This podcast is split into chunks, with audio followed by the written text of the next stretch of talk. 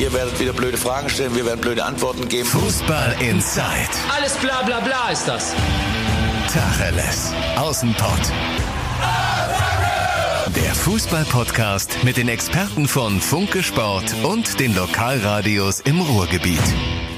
Fußball in Zeit, der gemeinsame Podcast von Funke Sport und den Lokalradios im Ruhrgebiet. Und irgendwie muss man sagen, es war eine merkwürdige Sommerpause, oder? Mit dem Champions League Finalturnier so mittendrin, Länderspiele waren auch schon. Dazu halt immer diese Diskussion, was ist jetzt mit Zuschauern in den Stadien? Dazu gibt's ja auch eine Sonderfolge von unserem Podcast Fußball in Zeit, könnt ihr ja vielleicht auch nochmal reinhören. Also man kann sagen, so richtig, richtig Pause war irgendwie gar nicht. Aber trotzdem geht's jetzt wieder so richtig, richtig los. DFB-Pokal steht an und da wollen wir drüber reden. Wir, das sind heute Funke Sportreporter Andi Ernst und ich, Timo Düngen, Radiomoderator. Und deswegen stehe ich auch eben im Radiostudio und Andi ist mir zugeschaltet. Moin Andi. Moin Timo, grüß dich. Ja, große Spiele stehen teilweise an im DFB-Pokal. Wir gucken natürlich auch, was machen unsere Revierclubs. Und da würde ich halt mit dem Revierclub starten, der am längsten auf seinen Gegner warten musste. Also auf den FC Schalke 04 kommen wir jetzt zu sprechen. Der spielt gegen Schweinfurt. Allerdings, bevor wir über das Spiel reden, würde ich gerne über so ein paar Entscheidungen sprechen, die jetzt auf Schalke gefallen sind. Zum Beispiel Schieß los. Ralf Fährmann ist die Nummer eins auf Schalke. Ist jetzt nicht so wahnsinnig überraschend, finde ich. Ja, also das ist jetzt nicht mehr überraschend. Ich- natürlich, also in den, klar, vergangenen, in den vergangenen ein, zwei Wochen hat sich das wahnsinnig abgezeichnet. Ähm, erstens, weil sein Konkurrent Markus Schubert einfach ganz, ganz viel Pech hatte. Also David Wagner hat auch gesagt, dass es die Vorbereitung ist für den Schubi einfach ganz dumm gelaufen. Das hatte damit zu tun, dass er sich erkältet hatte und dann eine Woche ausgefallen ist. Und äh, im Trainingslager in Österreich hatte er Kontakt zum Corona-infizierten Spieler, war, glaube ich, äh, Tischnachbar beim Essen, und äh, wurde dann deshalb ähm, aus dem Programm genommen, wurde also in Quarantäne gesetzt, äh, ein bisschen separiert.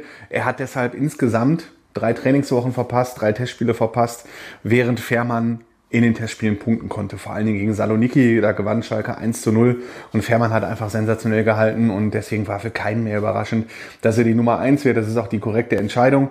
Ähm, natürlich ist das aber insgesamt Ja. eine doch überraschende Entscheidung, weil es eine total verrückte Entwicklung ist, die dahinter steckt, weil Schalke in den vergangenen anderthalb Jahren nahezu immer den Eindruck vermittelt hat, dass sie nicht mehr mit Fährmann weiterarbeiten wollen. Absolut, Wenn ja. du dich daran erinnerst, wenn du dich daran erinnerst, erst wird äh, ihm Nübel vorgesetzt ähm, als als Nummer eins, dann wird Nübel zum Kapitän gemacht, äh, womit suggeriert wird, Ralf, du bist hier maximal die Nummer zwei. Dann holen sie Markus Schubert als U21 Nationaltorwart und suggerieren Ralf Fährmann, pass auf, selbst wenn der Nübel geht, dann ist Schubert die Nummer eins, weil er ist ja der U21 Nationaltorwart. Und als Nübel dann weg war und Schubert blöd gehalten hat, haben sie um Alexander Schwolo gebuhlt und geworben. Und das Und haben hat, ja, Ralf man Herrmann- ja auch mitgekriegt. Ne? Also das ja Genau, auch und, und, haben, und damit, damit wurde Ralf Herrmann wieder suggeriert, pass auf, ähm, mit dir wollen wir einfach nicht arbeiten. Also wenn schon nicht Nübel und nicht Schubert, dann Schwolo. Und als das nicht funktioniert hat, wurde dann das Duell ausgerufen. So von wegen, Ralle, wenn du Nummer eins werden willst, musst du dich aber erstmal gegen Schubert durchsetzen. Also es wurde ganz viel getan, um Ralf Herrmann zu suggerieren, ich glaube, du wirst ja nicht mehr die Nummer eins und äh, deshalb ist es jetzt eine richtig starke Leistung, wie er sich verkauft hat. Er ist äh, bei den Fans sowieso schon immer beliebt gewesen als langjähriger Schalker. Äh, er ist in der Ma- Mannschaftskreis sofort angekommen. Äh, es geht ja, wird ja viel äh, in der Mannschaft um zum Beispiel über Gehaltsverzicht etc. geredet. Da ist er sofort wieder einer der Wortführer als erfahrener Spieler, als langjähriger Mannschaftskapitän, der er früher mal war. Ähm, und ich meine, der ist, die, die Trainer loben ihn, bei den, von den Fans wird er verehrt, äh, von den Mannschaftskollegen wird er sehr geschätzt, deswegen ist das die absolut logische Konsequenz. Und wenn wir mal ehrlich sind, wir haben so oft in dem Podcast über die Torwartfrage gesprochen, so richtig hat von uns ja auch keiner verstanden, warum die unbedingt den Schwulo holen wollten. Nee. Vor allen Dingen, äh, wenn man sieht, welche Baustellen es in dieser Mannschaft noch gibt. Aber vielleicht kommst du da jetzt auch noch zu. Ja, also Torwart war, war ganz gewiss die geringste Baustelle in diesem Aufgebot. Ja, ja, klar. Und, und trotzdem war dann halt mit Schwolo jemand im Gespräch, der auch durchaus richtig Geld gekostet hätte. Geld, das Schalke ja eigentlich gar nicht hat. Wenn wir kurz noch äh, bei Ralf Fährmann bleiben. Wir haben jetzt auch gesagt, klar, äh, dass er jetzt zur Nummer eins erklärt wurde, ist logisch. Wird auch, glaube ich, von den Fans wie du auch schon gesagt hast, stark angenommen, weil das halt so eine Identifikationsfigur ist. Ralf Fährmann, das ist so ein für die Fans ein richtiger Schalker. Bloß es hatte ja auch Gründe, warum er sportlich mal äh, ja in äh, zweiter Reihe oder dritter Reihe stand. Ich sag mal so, der beste Fußballer wird er ja immer noch nicht sein, zum Beispiel. Nee, nee, er hat sich äh, verbessert, das muss man schon sagen. Allerdings ist er natürlich im Bundesliga-Vergleich äh, nicht zwingend Spitze und auch nicht zwingend Mittelfeld. Also du kannst nicht, was David Wagner in, den, in der vergangenen Saison versucht hat einzuführen, einen ganz geordneten Spielaufbau, in äh, den der Torwart ganz, ganz extrem eingebunden ist. Äh, der Torwart muss kurze Pässe können, lange Pässe können. Äh, der Ralf Herrmann kann mittlerweile sehr präzise Pässe spielen, allerdings nur, wenn er Zeit hat und nicht unter Bedrängnis ist. Das, das heißt, wenn du in der Bundesliga selten eher. Genau, wenn du einen Gegner hast, der sofort äh, drauf geht und auch von Anfang an, dann könnte es halt mal schwierig werden. Aber äh, dafür hat Ralf Herrmann ganz andere Stärken. Und zwar, das hat man auch äh, in der Vorbereitung gesehen. Auf der Linie ist er schon wieder ganz der Alte. Da hat er Dinger gehalten. Das war schon echt irre. Äh, und auch im Rauslaufen äh, hat er viel mehr Mut als auch als Nübel und äh, auch als Markus Schubert. Wenn eine Ecke an den äh, Elfmeterpunkt geflogen kommt, dann geht er auch mal raus und holt sich das Ding aus der Luft. Der ist ja auch ein Schrank. Das muss man Schrank auch sagen. Im Vergleich zu Schubert und, auf jeden Fall. Und, ne? Das ist genau. Ja und, und Schalke und Schalke hat äh, also keine Mannschaft in der Bundesliga hat in der vergangenen Saison so viele äh, Gurken nach Torwartfehlern hinnehmen müssen wie Schalke 04. Und ähm, eins muss ich auch sagen, von diesen zehn Gurken, die Nübel und Schubert kassiert haben, hätte der Fährmann neun nicht kassiert. Weil das nämlich Dinger waren, die die auf der Linie oder beim Rauslaufen versaut haben. Das stimmt, ja. Und äh, das ist halt in dem Fall auch eine Abwägungsgeschichte. Und jetzt hat sich Schalke, musste sich dann aus finanziellen Gründen von einem Torwart wie Schwolo, der einen geordneten Spielaufbau garantiert hätte, verabschieden und hat jetzt Fährmann im Tor. Da muss man die Spielweise ein bisschen anpassen. Äh, da kann man jetzt nicht immer über den Torwart spielen. Da, muss, da kommt dann ganz anderen Spielern noch eine wichtige Rolle zu. Aber man hat andere Stärken. Man hat eine ganz andere Sicherheit. In der vergangenen Saison war es halt oft so, dass du als äh, Abwehrspieler in einer Phase, in der es ohnehin nicht lief, 16 Spiele in Folge ohne Sieg, was ist das für eine Serie? Äh, dann musstest du auch immer fürchten, scheiße. Und wenn dann ein Schuss aufs Tor kommt, dann ist der mit an Sicherheit grenzender Wahrscheinlichkeit drin. Weil wir einfach keinen guten Torwart haben. Und diese Gefahr hast du jetzt nicht mehr. Wenn du jetzt Abwehr-Innenverteidiger bist, du bist jetzt Kabak oder Nastasic zum Beispiel und äh, du kommst mal an irgendeinen Schuss nicht dran und irgendeiner schießt aus 20 und, und meinetwegen Lewandowski schießt aus 22 Metern aufs Tor, dann dreh nicht ab, weil du denkst, er ist sowieso drin, sondern es kann immer sein, dass der Fährmann den aus dem Winkel holt. Ja, absolut. Also du hast ja auch schon gesagt, die Baustelle Torwart war die geringste Baustelle. Eine richtig große Baustelle ist natürlich die Rechtsverteidigerposition. Denn da hat man einfach gar keinen so richtig. Okay, man, man hat Timo Becker, der ist äh, mehr oder weniger Rechtsverteidiger. Der wird's aber nicht sein, sondern Sebastian Rudi. Der hat das natürlich auch, das, auch in der auch das eine irre, irre Geschichte. gespielt, genau. Das ist auch eine irre Geschichte. Ja. Äh, geh ruhig drauf ein. Also ich möchte dich da nicht unterbrechen, wenn du schon ja, so. Nee, also, also ähm, auch das ist wie bei Ralf Fährmann. Man kann das äh, gleichsetzen und das ist ja auch so ein bisschen die Geschichte, die Schalke, ähm, was Schalke symbolisiert. Ähm, wenn man jetzt noch andere Personalien angeht, es werden, wenn Sonntag Schweinfurt 05 kommt, vier Spieler von Anfang an spielen, die eigentlich gar nicht da sein sollten. Nämlich ja. Ralf Herrmann, haben wir schon drüber gesprochen, Sebastian ja. Rudi reden wir jetzt drüber und dann noch Nabil Bentaleb und äh, Marc Uth. Gut, ja. Das war bei allen vier Spielern, äh, mit Ausnahme von Uth vielleicht, relativ unwahrscheinlich, dass die jemals zu Schalke zurückkehren und sie wollten das mit Ausnahme von Fährmann auch gar nicht.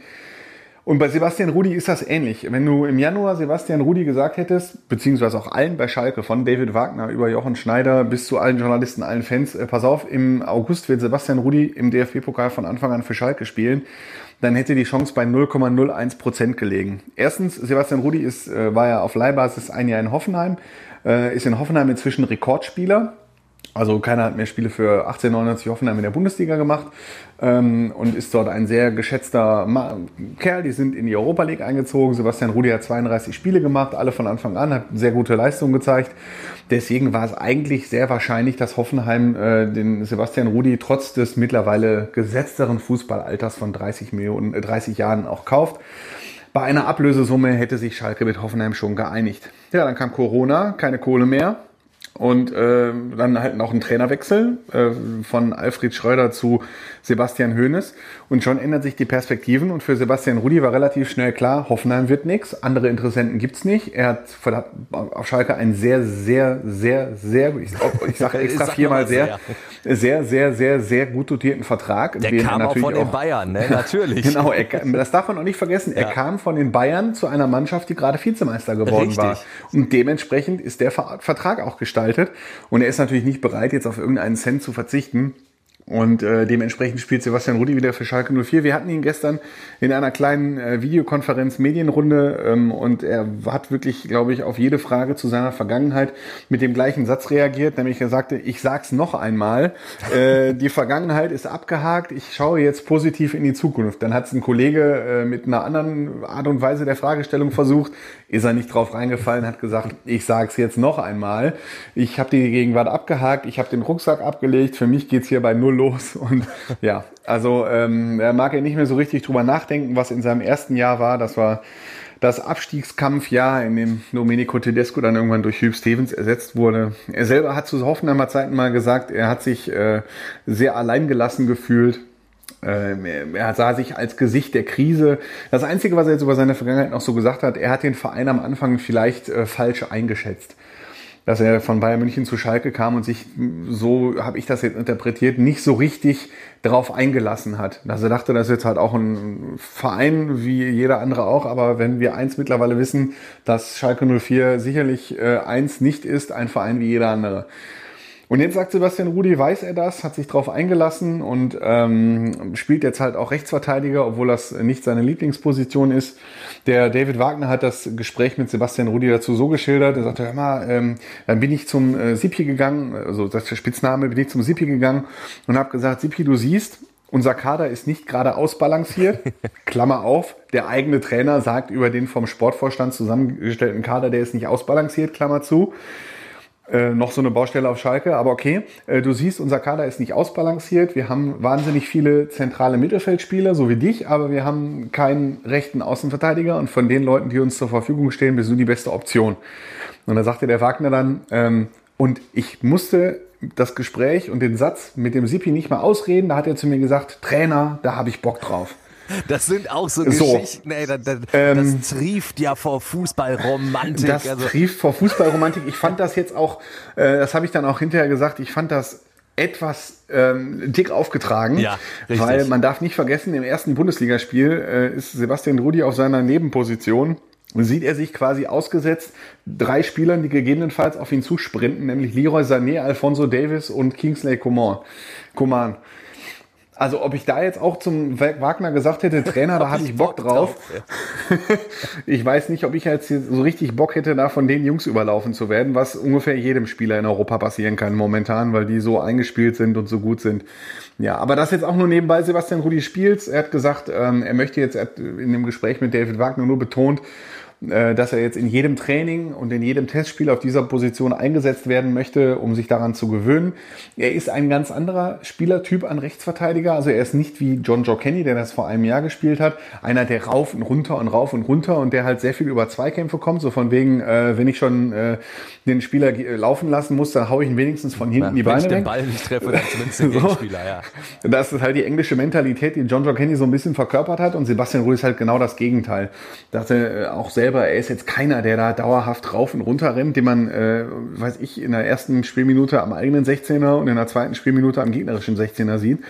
Und der ist auch keiner, der über den Zweikampf kommt, sondern einer, der viel mit Übersicht gestaltet, der viel mit seinem Spielverständnis und seiner Fußballintelligenz gestaltet. Und das ist auch was, worauf ich sehr gespannt bin. Also in einem Spiel wie gegen Schweinfurt, ähm, ich meine nichts gegen Schweinfurt 05, das ist äh, drei Klassen tiefer und es ist ein Heimspiel, wird das wahrscheinlich funktionieren, weil äh, das ist ein Spiel, da geht es um viel Ballbesitz und da ist einer wie Sebastian Rudi natürlich echt perfekt für geeignet. Wie das in München aussieht, da zucke ich jetzt erstmal ein bisschen mit den Schultern und das weiß, glaube ich, nicht mal irgendeiner der Schalker, wie das im Ansatz gut gehen soll dort.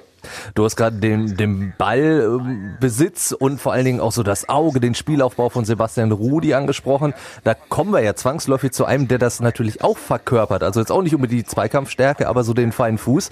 Und da äh, ist, das ist wirklich der Spieler, wo ich auf gar keinen Fall gedacht hätte, dass der nochmal für Schalke spielt, Nabil Bentaleb. Aber als letztens ja auch öffentliches Training war und Bastian Otschipka dann erzählt hat, der Nabil, der ist total drin in der Mannschaft, der, der engagiert sich. Das ist schon irgendwie krass, oder? Äh, ja, also ich, ich wiederhole mich jetzt. Es ist genau wie bei Fährmann und Rudi eine total verrückte Geschichte, ja. weil ähm, ich meine, Nabil Bentaleb wurde von verschiedenen Trainern insgesamt viermal rausgeschmissen in seinen ersten zwei, ne, zwei oder drei Jahren auf Schalke. Wegen verschiedenster Vergehen. Das, was Fußballspieler ist.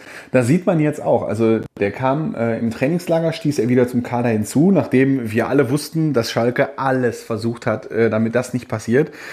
Äh, also ja, Nabil Bentaleb war ja ein halbes Jahr ausgeliehen an Newcastle United, ähm, hat dann aber sich nicht mit äh, dem Newcastle auf ein Gehalt verständigen können. Die Vereine hätten sich da schon irgendwie geeinigt. Genau das gleiche Problem wie mit Sebastian Rudi und Hoffenheim. Ja. Der Junge hat halt einen zu guten Vertrag auf Schalke. Ne?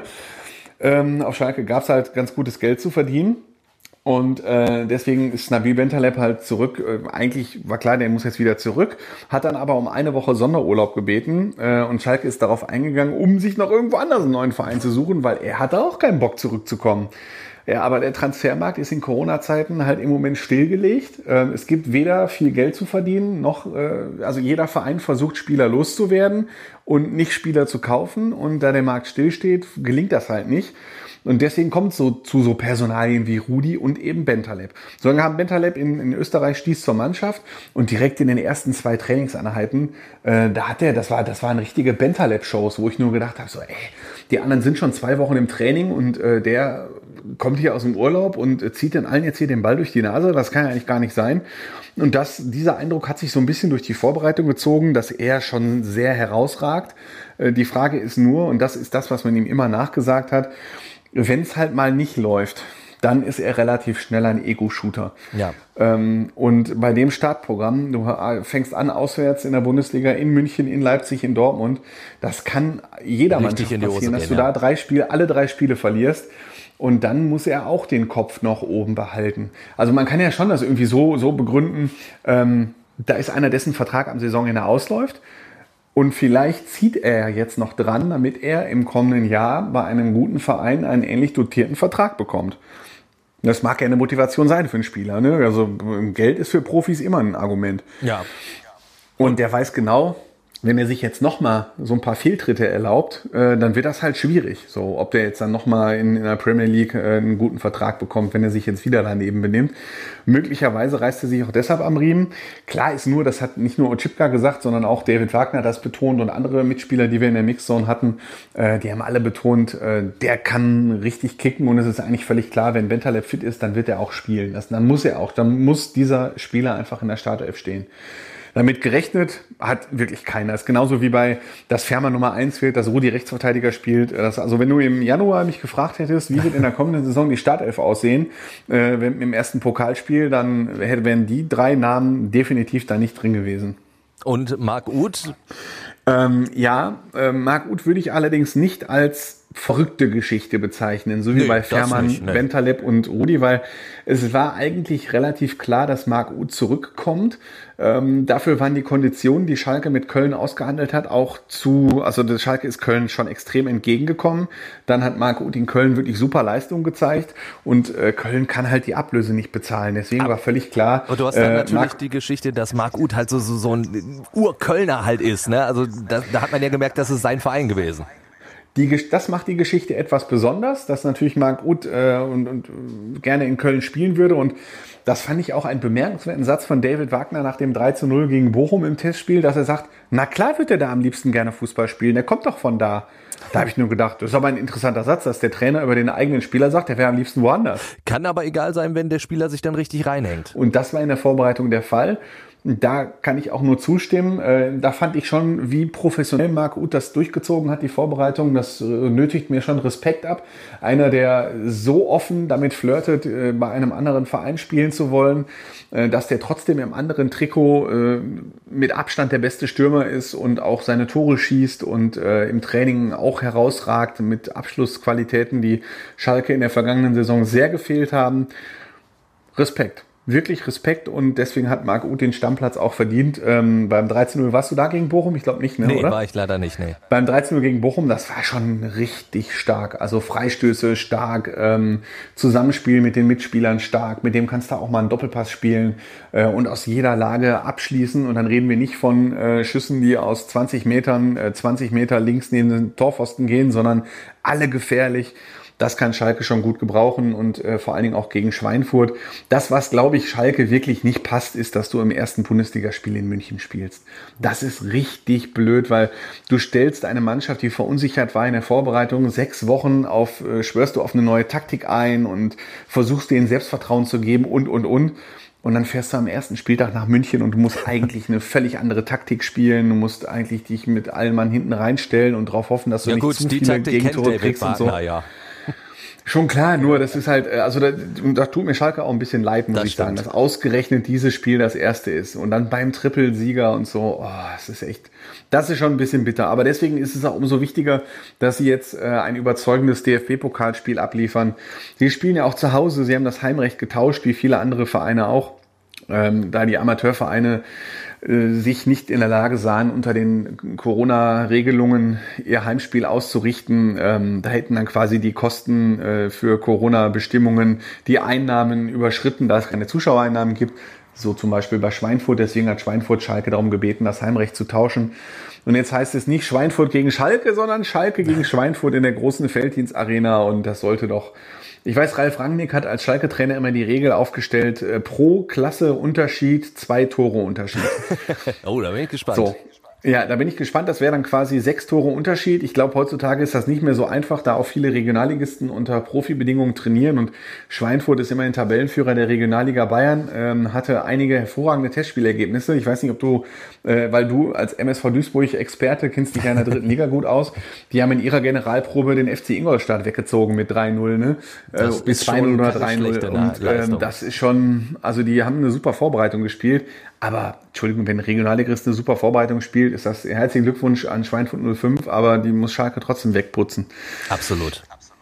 Dann Ja. lass uns einen Haken hinter Schalke machen, denn es steht ja im DFB-Pokal auch ein Revierderby an. Ja, Freu ich weißt du was, natürlich Timo? Ich glaube, ja, ja, ich glaube, jetzt muss ich aber übernehmen, weil äh. MSV Duisburg gegen Borussia Dortmund, äh, da kann es nur einen Experten bei uns im Fußball in Zeit-Team geben. Äh, und das freust du dich schon? Ich, ich freue mich schon, ja, auf jeden Fall. Wobei die Freude natürlich sehr gedämpft ist. Also ich sag mal so, so äh, DFB-Pokal gegen Dortmund, da fiebert man in Duisburg seit Jahren hin, dass man mal so einen Erstrundengegner kriegt. Und wann kriegt man?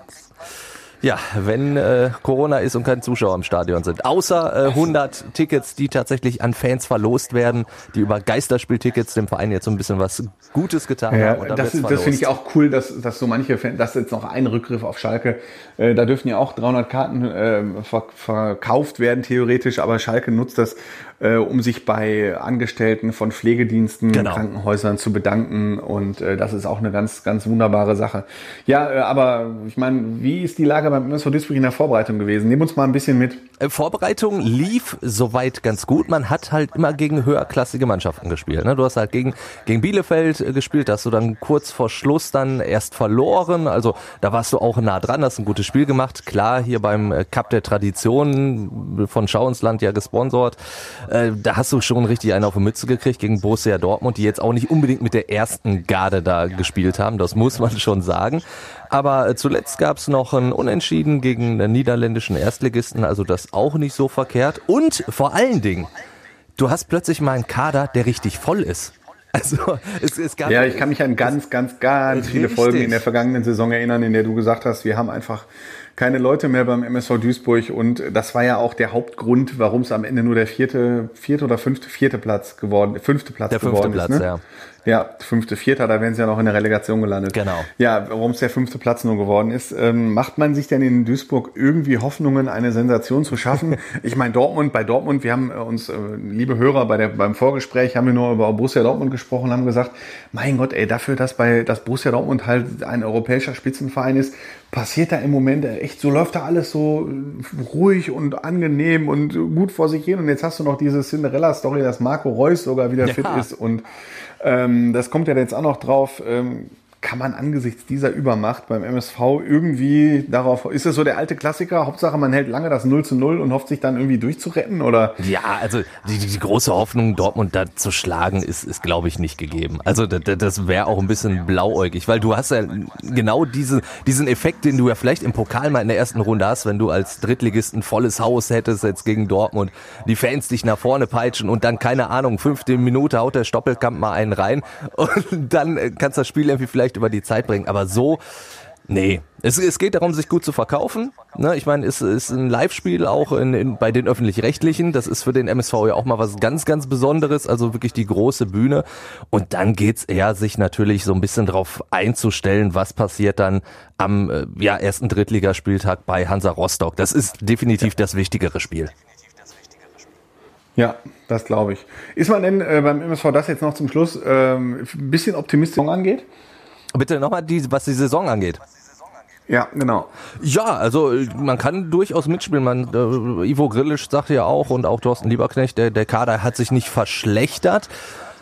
Da bin ich halt noch so, so ein bisschen hin und her gerissen, weil mit Yassin Bemballa schon ein zentraler Spieler wirklich weg ist der, der, der wird richtig wehtun, dieser Wechsel.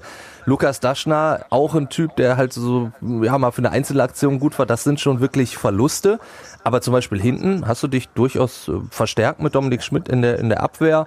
Dann hast du mit Pepic, hast du jetzt einen im zentralen Mittelfeld auch noch, der gut mit dem Ball umgehen kann. Die Sechserposition machst du jetzt nur mit einer sechs. Vorher hattest du eine Doppelsechs, da wird so ein bisschen das System verändert und dann hast du, wie gesagt, plötzlich Variation. Du kannst mal jemanden reinbringen, weil der Kader in der, äh, Kader in der Breite größer geworden ist. Ich glaube, der MSV kann eine gute Rolle spielen. Top-Favorit ist er aber definitiv nicht. Also wenn ich sehe, was Dynamo Dresden allein schon eingekauft hat, da, da ist der MSV meilenweit von entfernt. Das muss man dann aber auch äh, fairerweise so sagen.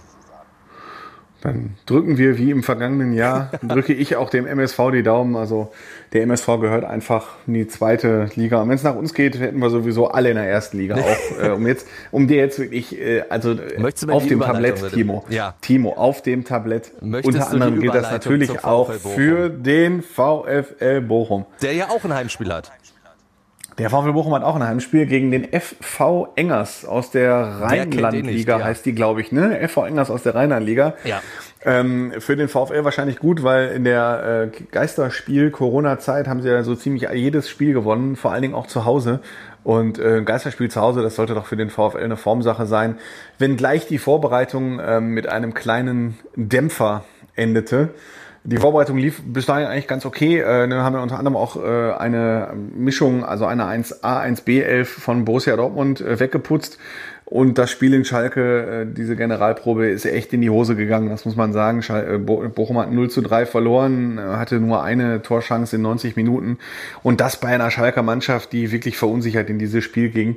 Da haben sie sich wirklich äh, lang machen lassen. Und ähm, also Thomas Reis, der Trainer, wollte das nach dem Abpfiff nicht überbewerten, weil das ist ja der übliche Trainersprech. Ich glaube, alle Trainer von der Bundesliga bis zur Kreisliga C sagen nach jedem Spiel, das ist nur ein Vorbereitungsspiel gewesen, da zählen keine Ergebnisse, sondern Erkenntnisse. Genauso hat Thomas Reis das auch gesagt, ähm, wenngleich er auch sagte, dass ihm in der ersten Halbzeit, alle drei Tore sind in der ersten Halbzeit gefallen, ähm, dass ihm in der ersten Halbzeit die Mentalität gefehlt hat und äh, auch Torwart Manuel Riemann, der seine Abwehrspieler in bunter Manier äh, ordentlich zur Sau gemacht hat während des Spiels, sagte, äh, dass einige nicht an ihr Maximum rangekommen sind und äh, dass deshalb diese Generalprobe etwas in den Sand gesetzt wurde. War vielleicht auch nicht schlecht, dass der VfL mit so einem Dämpfer in die Saison geht und nicht mit dem äh, 3 zu 1 gegen Borussia Dortmund, was einen ja doch eventuell etwas abheben lassen könnte.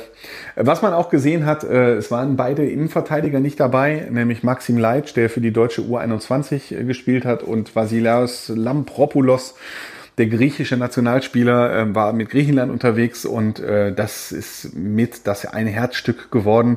Das hat die Corona-Zeit gebracht, diese Innenverteidigung und äh, wenn die beiden parallel nicht da sind, das haut schon rein. Das muss man sagen, weil das ist schon eine gute Achse, wenn du Manuel Riemann im Tor hast, die beiden in der Innenverteidigung.